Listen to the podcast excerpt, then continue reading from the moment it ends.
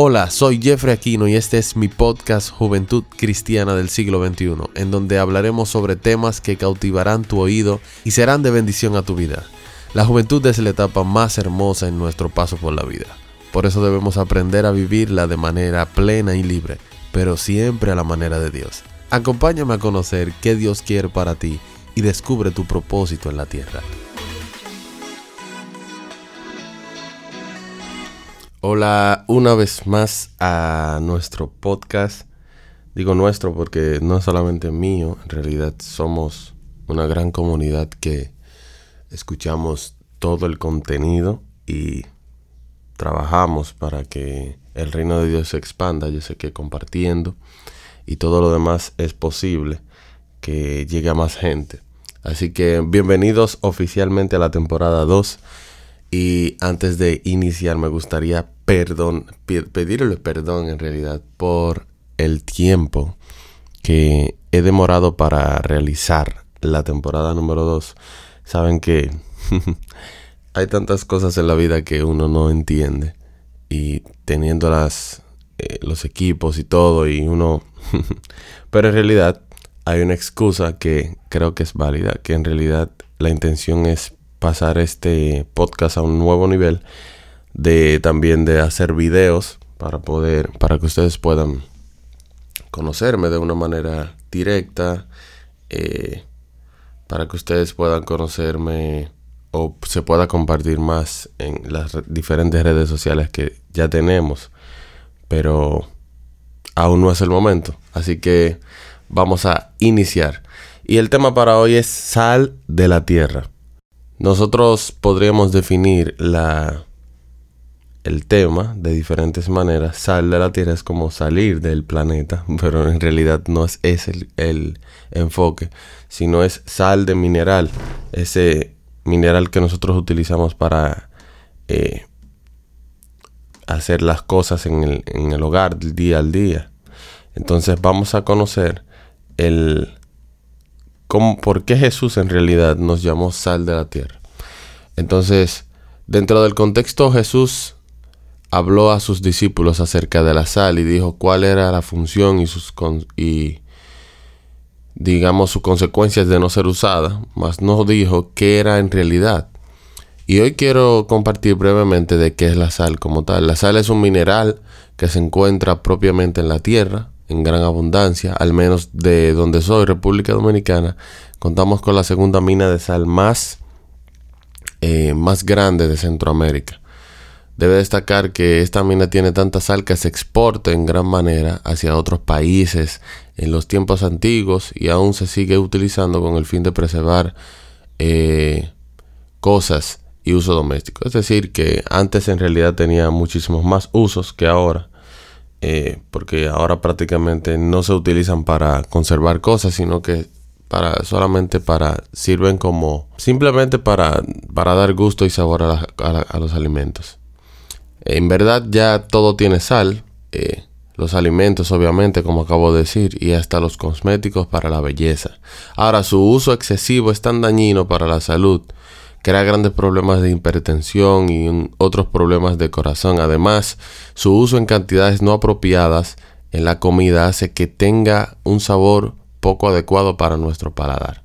Supongamos que pongamos sal en exceso sobre algún alimento que vayamos a comer, al momento de probarlo, ¿cuál sería nuestra reacción? No sé, no quiero adelantarme, pero sé que ya pusiste una cara de que no te gustó mucho. Entonces, en verdad, eh, dirás, Jeffrey, ¿qué tiene que ver esto con la iglesia? En verdad, la iglesia debe conocer cuál es su posición en el mundo. Y saber su posición en el mundo es saber que es sal y no es azúcar. Y vamos a definir eso un poquito más adelante. Jesús al caminar fue sal en la tierra y su influencia fue tanta que fue rechazado en vez de amado.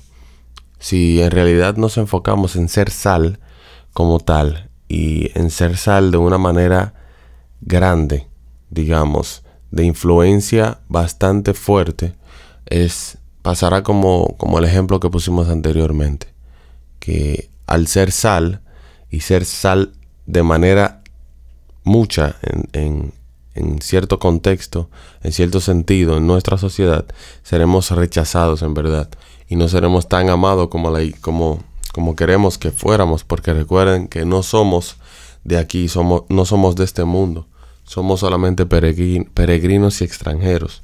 Nuestra morada no es aquí en el no es aquí en la tierra, sino en el cielo. Y punto número tres es que no somos la iglesia para ser amigos del mundo. Necesitamos salvar al mundo a través de la palabra de Dios. Necesitamos salvar al mundo a través de el mensaje de salvación, eh, enseñándole a la gente que Cristo Jesús salva, de que Cristo Jesús liberta.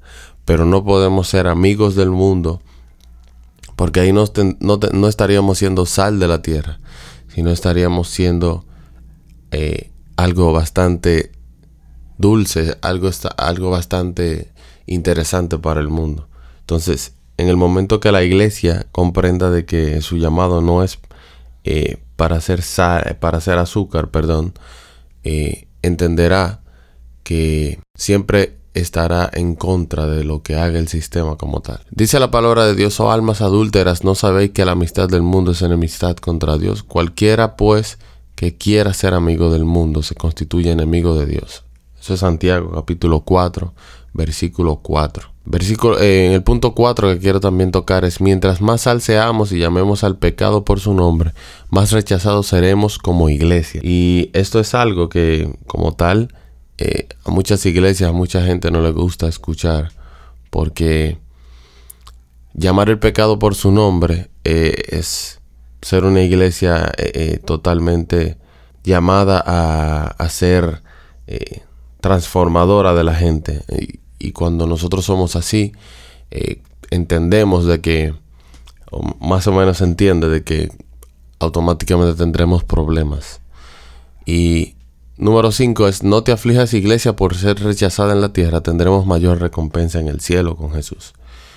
Quizás queremos ser aceptados en una gran parte, quizás queremos ser eh, llamados, eh, reconocidos en una gran parte, pero no debemos de poner esto como en primer plano, sino ser, sino en realidad eh, llamarnos y ser iglesia a pesar de, de, lo que podamos, digamos, ver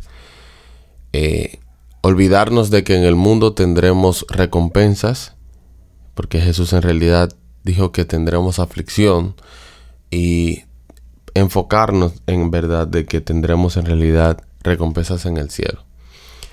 Y una frase para ya terminar este podcast es que decía, no son el caramelo de la tierra, son la sal de la tierra, algo que el mundo querrá escupir en vez de tragar. Charles Spurgeon siendo sal de la tierra, iglesia.